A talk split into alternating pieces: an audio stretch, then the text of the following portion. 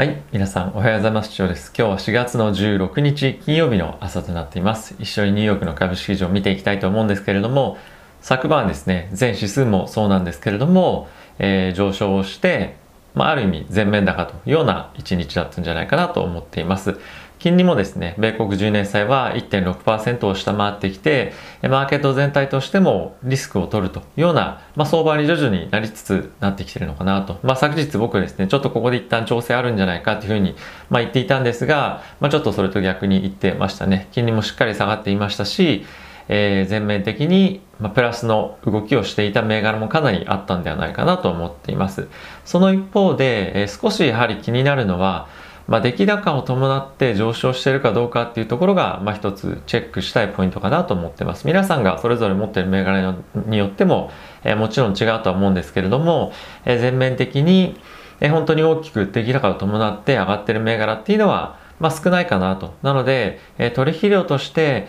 ものすごく多いかというと、えー、そうではないんですけれども、今なかなかその動きづらい、えー、タイミングというのが、まあ実態なんじゃないかなと思っています。えー、そういった一方で、えー、しっかり出来高を伴って上げてる銘柄僕がよく見てる銘柄ではですねインモードというとこがあってで INMD ですね。これイスラエルの美容メーカーなんですけれども、まあ、そういったところやあとは皆さんもよくご存知の NVIDIA ですね、えー、これはここ最近1週間の出来高見てもえかなりしっかりと買いが入っていてそれに伴って上昇していると。かなりヘルシーな健康的な銘柄かなと思っているので、えこういったところにえ今後もですね、資金が集中的に入っていく可能性っていうのはあるんじゃないかなと思っています。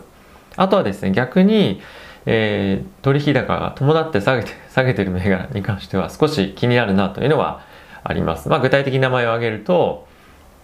えー、ニオ、シャオペン、リーオートですね。えー、中国の、えー、ナスダック上場している EV メーカーですね。かなり出来高伴って売られていて、えー、これはどこまで本当に下がっていくのかなっていうのが、少し心配なぐらいな、えー、下げ幅を見せているというような状況となっています。はい。えっ、ー、と、指数一緒に見ていきたいと思うんですけれども、えー、ダウはですね、プラスの0.9%、S&P はプラスの1.11%、ナスダックがプラスの1.31%、ラッセル2000小型株が0.42%プラスですね。やはりまだ小型株が弱いなというのと、あとは少し気になるのが、えー、バイオ系の銘柄が結構軒並み弱いなというのと、そうですね。あとは、なかなかやっぱり小型株に関しては戻りが鈍いっていうのが、まあ、あるかなと思ってます。えー、オープンの、えー、まあ、プレイマーケットですかね、のタイミングでは、まあ、そこそこ昨日はプラスだった銘柄も多かったんじゃないかなと思うんですが、結局最後の、えー、終わってみれば、マイナスで終わってしまっているということもあって、え、しっかりと買いが入って終われるっていう日が、まあ、小型銘柄に関してはなかなかないというのはですね、やはり厳しい状況が今後も続いていくんではないかなと、え、思っています。逆に大型銘柄に関しては、1日を通じて、え、買いのボリュームがものすごくたくさんあるとかっていうわけではないんですけども、え、しっかりとした値動きっていうのが、目立つかなと思ってます。まあ、特に、まあ、ガファムプラス、まあ、昨日テスラもよく持ってくれたなというところですし、またここ最近、えー、決算出てきてます銀行株も、えー、そこそこしっかりとした試合に、えー、寄与してるんじゃないかなと思ってます。まあこれ銀行株自体の動きに対して、えー、どうこうっていうよりも、やはりこういった決算が出てくることで、マーケット全体に対してポジティブな要因になってるんじゃないかなと、えー、個人的には思っています。はい。えー、ニュース一緒に見ていきたいと思います。えー、米国の方のですね、えー、中央銀行関連のまずところから見ていきたいと思うんですが、えクリーブランド連銀総裁の方からは、え景気見通しに対して、えかなり明るくなってきたというような意見が出ていました。え大学のですね、オンラインイベントに参加していたんですけれども、政策目標である最大雇用と物価の安定の達成には、まあ、程遠いは程遠いんですけれども、進捗がかなりしっかりしていて、経済の見通しとしては明るいというようなコメントが出ていました。あとはですね、サンフランシスコ連銀総裁からもコメントが出ていまして、緩和策縮小のタイミングではもちろんないんですけれども、今後、数ヶ月物価も安定してきますし、経済の活況が戻ってくるんじゃないかというようなコメントも出ていました。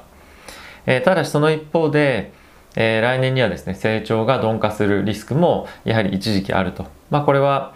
あの成長の、まあ、速度スピードが鈍化するっていうだけで成長が止まるというわけではないんですけれども、え、こういったタイミングも出てくるので、え、今後はですねこの上昇に景気の回復に過敏に反応するのは、まあ、あまり得策ではないんじゃないかというようなコメントはしていました。ただし、え、見方としては楽観的ですよというふうにですねこの方もおっしゃっていて徐々に FRB の中からも楽観的なコメントが少し出てきたんじゃないかなというのが、えー、今日のま印象として強くありました。はい。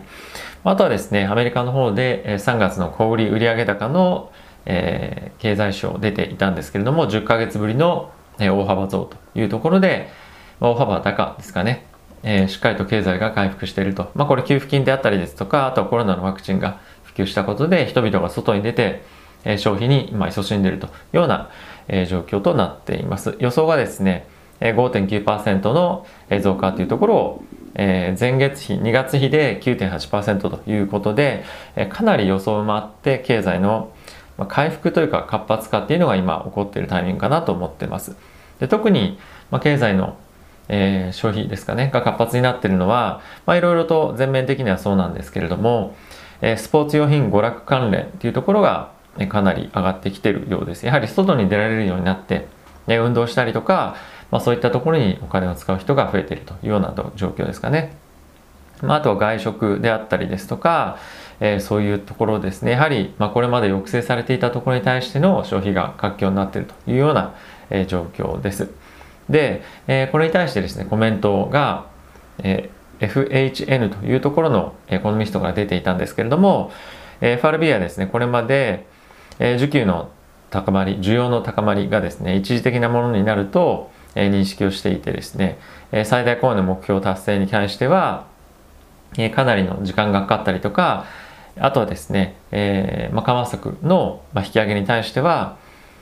これまではそんなすぐには検討しないというふうな、コメントはしてきているけれども、まあ、こういったある意味確約がですね今後数ヶ月間、本当に維持されるかどうかっていうのは注視していくべきだというふうに言っています。なので、まあ、今年にもちろん利上げはないにせよ、え緩和策の引き上げを実施もしくは匂わせるようなコメントっていうのが、え今年中にもしくは出てくるんじゃないかっていうようなことを言っているんですね。でこれ先ほども言っていた、えサンフランシスコ連銀の総裁もですね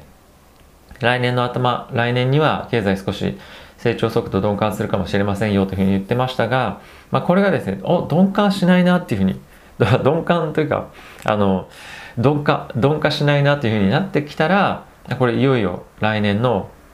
えー、初頭にはですね緩和策の引き上げっていうものを本当に検討しないといけないようなタイミングもしくは本当に実施する可能性っていうのも出てくるんじゃないかなと思ってます。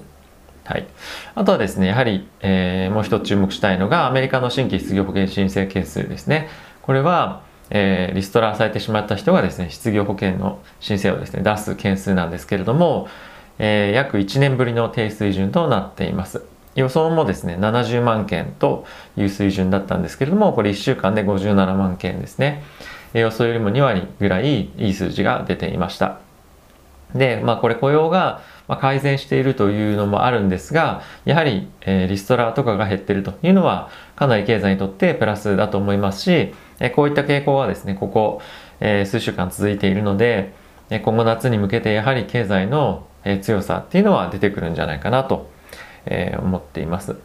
まあ、少しやはり期待感っていうのが高まっているとは思うものの、まあ、それとは相反してですね、え金利も下がってきていたりとか、あとも株価もなかなか伸び悩んでるっていうような状況だと思うんですよね。まあ、上がってはいるんですけど、本当にまあ勢い勢いがあるかというと、まあそうではない。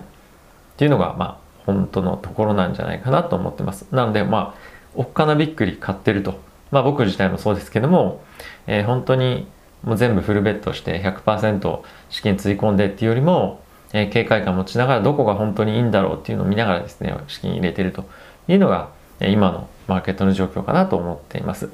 あとはですね、注目したいのが、えー、台湾の TSMC ですね、えー、半導体の、まあ、世界最大手といってもいいところですけれども、まあ、ここもですねあの決算出したんですが予想よりもま非常に良かったです。でこの決算の中身の予想というよりも、えー、気になったのは半導体の需要がかなり高まってはいるんですが、えー、まあ、今後数年にわたる成長チャンスに回りますと。なので大きくえ生産キャパシティをですね拡大するために今後投資をしていきますというところと、まあ、とはですねこの半導体のえ世界的な不足っていうのはえ来年も続くでしょうというところをえ発言していました。なのでえー、っとですねまあこれはあの車に直接関係してくるわけではないので NIO とか、まあ、テスラとかとかに影響があるとかっていうわけじゃないんですけども、えーまあ、自動車向けはまあ、第4四半期あ第3四半期第4四半期ぐらいからですね大幅に改善するというふうに言ってるのでこの辺りはですねさっき言ったニオシャオペンリオートとか、まあ、車関連 GM も日本の企業もそうですけども、まあ、非常にプラスの材料かなと思うんですが、まあ、それ以外のところに関しての、えー、半導体の供給っていうのはなかなか、まあ、回復はしてこないということで、まあ、この半導体関連のですね売上ももちろん伸びてくるとは思うんですけれどもまあ、そんなに急速に、えー、需要が、まあ、拡大してはいますが売上が伸びてくるっていうのは伴わないかもしれないので、まあ、この辺りはですねえ期待感先行になっての、え銘柄動きになると思うので実際に供給始まったよというふうになるタイミングでは、まあ、そこで買いに行くっていうふうになると、まあ、反動で一旦、えー、セルザファクトじゃないですけどそういった動きにもなるかもしれないので、えー、どのタイミングで買うかっていうのは、まあ、一つポイントかなと思ってます。もしくは半導体買わないんであればどのタイミングでさっき言ってたえ車関連買うのかどうかとか、まあ、そういったですねあの先々動いてえやっぱり投資していかないと、え少し難しい、えー、まあ、状況かなと、まあ、結構半導体ボラティティもありますしね。その辺は、えー、まあ、引き続き注視はしていきたいんですが、ま気をつけながら入っていきたいですよね、ま特に結構半導体に関しては3倍レバレッジ効かして買ってる方も多いので、あの、まあ、多いというか見受けられるので、えー、この辺りは、えー、注視していきたいなと思っています。また最後にコインベース上場して、えー、アークが買ってましたね、コインベース。えーまあ、テスラを売ってっていうような結構見出しで、えー、出ていて、まあ、テスラを積極的に売ってこのコインベースを買うためにっていうなのかどうかっていうのは正直ちょっとわからないので報道からは何とも言えないんですがこのコインベースの可能性っていうのを、まあ、非常に強く感じてられるというのが、まあ、見受けられるんじゃないかなと思ってます。まあ、あのコインベースよりももっともっと可能性があるようなところっていうのも今後さらに出てくると思うので、えー、中止をしていきたいなと思ってます。まあ、その動画も少し作りたいなと思ってますので、えー、少しお時間いただければなと思ってます。はい、えー、徐々にマーケット安定してきてるというか、えー、まあ、様子見モードになってきてるというのは、まあ、事実だと思いますが、えー、焦って今入る時じゃないなと僕常に思っているので、えこの4月の末に後半にかけて常にここ最近月月月初はいいんですけど月末にかけて、え結構しっかりと売りが入るというのがここ最近のトレンドなので、え今焦らずえしっかりと、まあ、いい銘柄に集中して資金を入れていくというように、えー、動いていきたいなと思っています。えー、今日も非常に、えー、天気が良くてですね、えーまあ、気持ちのいい朝を迎えられたんじゃないかなと思うんですけれども、えー、週末もですね、えー、天気どうなるかなとあのいう感じではありますが、えー、皆さんがですね良い週末をお過ごしできるように、えーまあ、天気もそうですね今見たんですけど週末土曜日はちょっと天気良くないですが週明け以降日曜日以降ですね良さそうなので、え、皆さんが良い一日を週末をお過ごしできることを祈っています。ではまた皆さん、えー、次回の動画でお会いしましょう。さよなら。いってらっしゃい。